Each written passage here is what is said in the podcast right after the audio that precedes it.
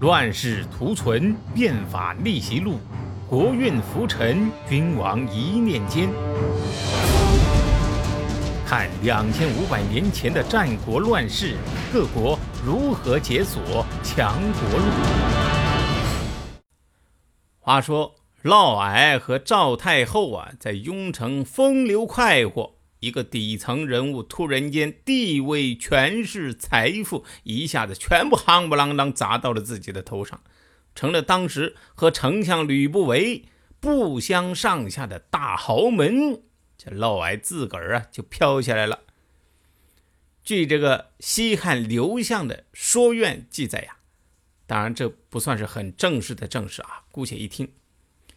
有一次啊，嫪毐一群酒肉朋友，当然呢。也是秦国的达官显贵啊，在喝酒耍乐的，这酒多了就上了头，就和一官员争了起来。这个官员呢地位还不低，双方啊互不相让，这嫪毐的火可就冒上来了。他妈的，老子是秦王的继父，你敢跟我撕逼啊？信不信我先撕了你丫的？这个官员酒醒了以后啊，是越想越后怕。这一回得罪的可是太后跟前的红人啊！为了寻求保护，必须要抱到另一棵大树。哪棵大树啊？秦王。于是这个人就跑到嬴政那儿告发嫪毐。你想想，嬴政听了这些个烂事儿会气成什么样子？你自己可以脑补嘛。但是气归气啊，现在也只能忍。因为自己还没能正式的接掌大权，权力还在太后和另一个父亲吕不韦那儿呢。但是也快了，按照秦制，国君满二十一岁就可以行加冠礼，之后就可以正式接掌国家大权了。嫪毐这边也担心着呢。随着秦王加冠礼越来越近，这对奸夫淫妇也愁啊。他们知道嬴政掌权后不会放过他们，可是怎么办呢？嫪毐就跟赵姬商量：“亲，我们大难临头了，你那儿子一旦掌了权，肯定不会放过我们的。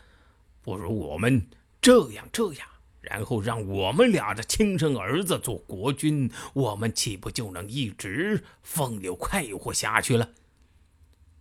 赵姬一听，哎，觉得这个办法好，还能让露水夫妻从此名正言顺，真的还就答应了。于是嫪毐就布置了一通，准备趁着嬴政举行加冠礼的时候下手。干掉这个野种，让自己的儿子上位。没想到螳螂捕蝉，黄雀在后。嬴政也不是个省油的灯啊，更何况他还有吕不韦这个爹呢。吕不韦谁呀？啊，一生中是大风大浪，什么没经历过？一个小小的嫪毐，加上一个生性风流的女人，他还真的没放在眼里。看到自己的老情人和瘪三儿出身的嫪毐玩的那么走火入魔，好吧，你就别怪我老吕心狠手辣了。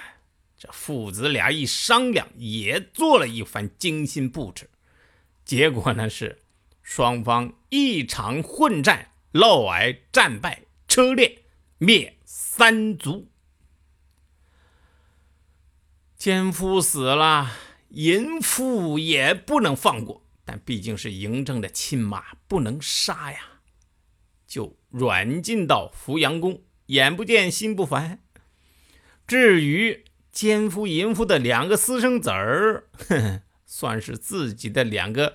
同母异父的弟弟，这嬴政处理起来可就没什么心理障碍了。干什么？装到袋子里面，一通啪啪啪抡起来，就这样摔死了。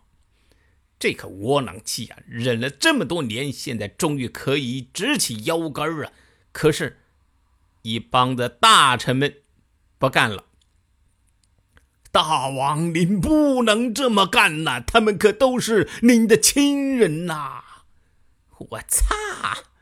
嬴政心里边那个气呀，这也能叫我的亲人啊？你们再胡说八道，本王我就要你们的命！可是啊，这些吓不住这些大臣，嘴巴呀还是扒拉个不停。这年轻气盛的嬴政简直就气得要发狂了！你们他妈瞎逼逼，老子就连你们一块儿宰！可那些大臣们又不是瞎打的，继续劝。嬴政啊，也是说到做到，一口气儿砍了二十七个人，并且把他们的手脚啊，就堆放在殿前的屋檐下，给那些前来劝的人看。不要命的，有种你们来！可是不行，还是有人来。这不，齐国有个叫毛焦的，又来了。我毛焦。齐地人，我有话对大王说。嬴政一听又来了，哎呦，派人问：“你不会是要和大王说太后的事情吧？”“确实是。”使者一听，赶紧跑：“大大大王，又又来了一个。”“嗯，问问他，没看见门口墙下堆的那些个死人吗？”谁知道毛乔就说了：“我听说天上有二十八宿，现在已经死了二十七个了。我之所以来，就是想凑个数，凑满二十八个。我不是个怕死的人，让我进去说。”嬴政听了，哟呵，故意来找茬挑事儿啊啊！哎呀！给我把汤锅先架起来，把水烧开喽！这嬴政啊，气的是呼哧呼哧的，嘴里面直喷白沫，坐那等着毛娇过来。这个不是瞎我瞎说啊，这个史书上就这么记载的。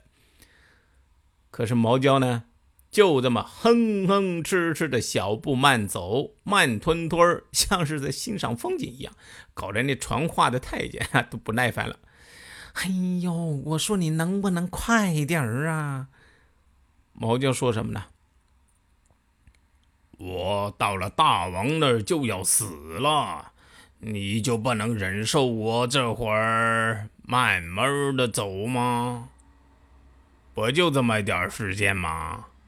这传话的宦官想想也是，哎，好吧，这人也看着蛮可怜的，那我就忍忍。就这么慢吞吞走到秦王面前，毛焦就问了：“我听说，活人不忌讳死，国家的拥有者也不忌讳亡国。事实上，忌讳又能怎么样呢？死亡还是一样会来，生死存亡，这是圣明的君主急切想知道的。大王想不想知道啊？”嬴政年轻啊，好奇心就被这个老油条给吊起来了。这个怎么说啊？大王，您的行为太过狂悖，您不知道吗？我我怎么就狂悖了？你说说。大王车裂自己的继父，这是有嫉妒之心，摔死自己的两个弟弟。就有了不慈的名声，把自己的母亲迁到扶阳宫，这是不孝的行为。对觐见的人是以吉离这样的酷刑，这就是在用咒劫的手法在治理天下。吉离啊，是一种木刺，怎么施行呢？哎呀，确，哎呀，说着确实蛮惨的啊，就是沿着你这个后脊梁骨一根根的这个吉离刺呀，钉进去。定两盘哎呀，这听着太瘆人了啊！现在天下人都听说了大王的这些行为，纷纷跑了，不想到秦国来。我担心秦国要亡了，大王也就很危险了。我说完了，来吧，要杀我就动手吧。说完，这衣服一脱，直接躺在那砍头的砧板上，一动也不动。过了好久啊，这大殿上是一点动静也没有。这嬴政之前气得呼哧呼哧的喘气声，这会儿也听不见了。只见这嬴政啊，轻步走下来，一步一手扶起这毛焦，一手啊示意左右：“嗨，先生无罪，快快帮先生把衣服穿起来，我呀愿意听您的教导。”于是这个嬴政又多了一个父亲啊。立毛娇为仲父，哎，这个跟吕不韦一样了。看来这个嬴政是命中注定他要有好多爸爸啊。同时呢，拜毛娇为上卿，并且带着大队人马，车里边空出左边的位置，左为尊嘛，到扶阳宫把他那位风流妈妈又接了出来。家事解决了，嬴政啊。看一个人又不顺眼了，谁呀？他的爸爸吕不韦，这刚刚还是合伙人，一起同仇敌忾，打死了另一个爸爸，怎么又不顺眼了呢？且听下回分解。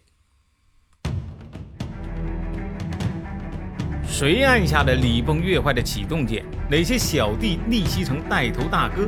哪些大哥被带进了坑？又有多少君王？魂断强国路。